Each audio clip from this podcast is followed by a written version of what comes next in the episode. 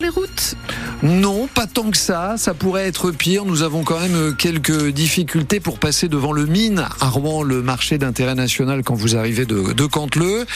Pour le reste, euh, ça se passe plutôt pas mal. Pas de problème dans la descente de Bonsecours, par exemple. C'est au sud que c'est le plus compliqué, sur le boulevard industriel, le boulevard Lénine. Et puis on a eu quelques manifestations ce matin, mais maintenant c'est fluide, près de l'usine Révima, à Côte-Bec en Corrive-en-Seine. Bon, la météo, c'est spécial Saint-Valentin, c'est chaud. C'est vrai que c'est chaud pour un mois de février, jusqu'à 15 voire 16 degrés euh, aujourd'hui, mais sous un ciel qui va rester couvert. Ce sera euh, l'amour sous un parapluie. Merci Michel. À demain à Évreux. À demain.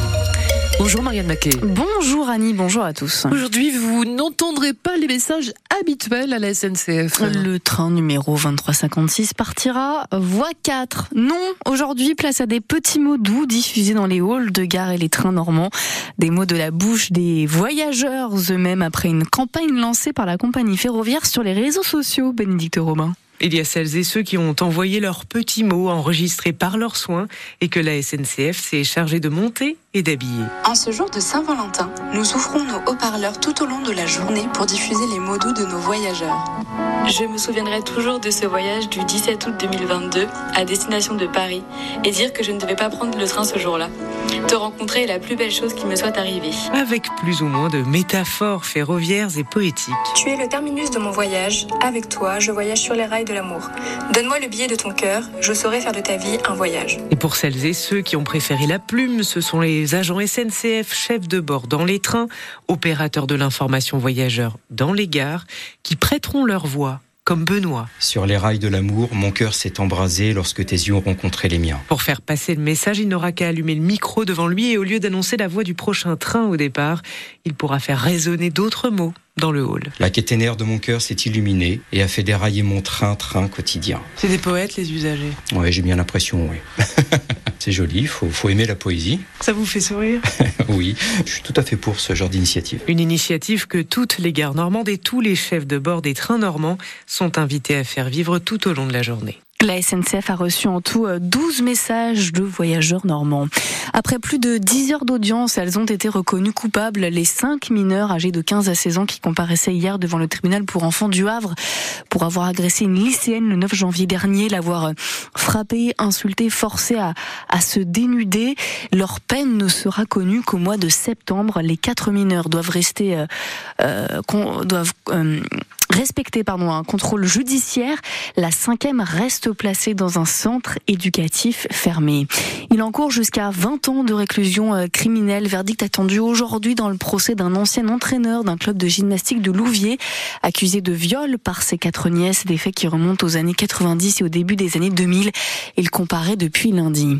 Ça commence dans une heure et demie l'hommage national aujourd'hui à Robert Badinter devant le ministère de la Justice à Paris, place Vendôme.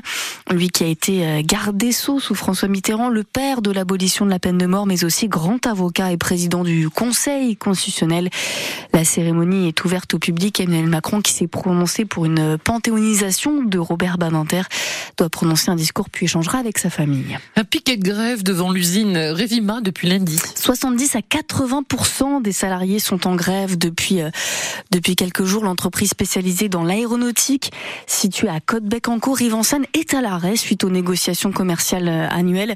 Les syndicats demandent à la direction de meilleurs salaires de s'aligner sur l'inflation après trois ans de blocage de salaire, notamment à cause du Covid.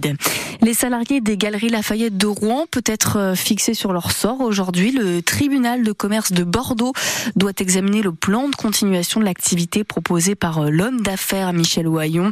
Lui qui détient 26 magasins partout en France, tous en procédure de sauvegarde depuis un an pour cause de grosses difficultés financières. C'est leur dernier mot. Pour l'instant, ce sera à Rouen. Peut-être, rien n'est sûr. C'est en tout cas la dernière annonce du FCR en jeu. Toujours eh bien, le lieu du match de quart de finale de la Coupe de France de football. Le 28 février prochain contre Valenciennes. Quelques heures auparavant, hier, le club avait évoqué Caen comme choix définitif. Nouveau rebondissement, donc, à cause des supporters, explique Charles Marek, le président du FC Rouen. On s'était mis d'accord avec nos homologues calais, que je remercie, et puis ils ont été, euh, entre guillemets, victimes d'une certaine pression de leurs propres supporters. On s'est appelé, et puis je pouvais pas les laisser être aussi euh, embêtés comme nous. On a décidé ensemble le match n'aura pas lieu à Caen, donc on est reparti à la case départ, à Rouen. Enfin, la case départ, euh, façon de parler, parce que j'ai toujours euh, des tribunes pour les supporters euh, en moins, c'est-à-dire pas de pourtour pour le moment. La tribune Zénith, même si Monsieur Lamiré le promet Monts et Merveilles. Et puis donc ça fait 4000 spectateurs de moins. Donc ben voilà, tout ça pour ça. J'appelle la métropole à prendre ses responsabilités en me donnant un beau mail ou un beau courrier, promettre que la Zénith, il n'y aura pas de problème et qu'on me l'écrive. Et en début d'après-midi, j'ai eu la Fédération française de football. Jeudi, on va passer en commission vu tout ce qui s'est passé la semaine dernière. On risque tout bonnement un huis clos. Et en Coupe de France, quand c'est un huis clos, c'est inversé. Donc si c'est inversé, ben on jouera à Valenciennes. Ça pourrait donc être Valenciennes. Cela va dépendre de la décision de la commission de discipline après les événements contre Monaco. 7 à 2, les Dragons n'ont pas chômé hier pour leur retour sur la glace après la fin de la trêve internationale et leur retour en Ligue Magnus. Ils ont battu les Basques d'Anglette à la maison à l'île-la-Croix.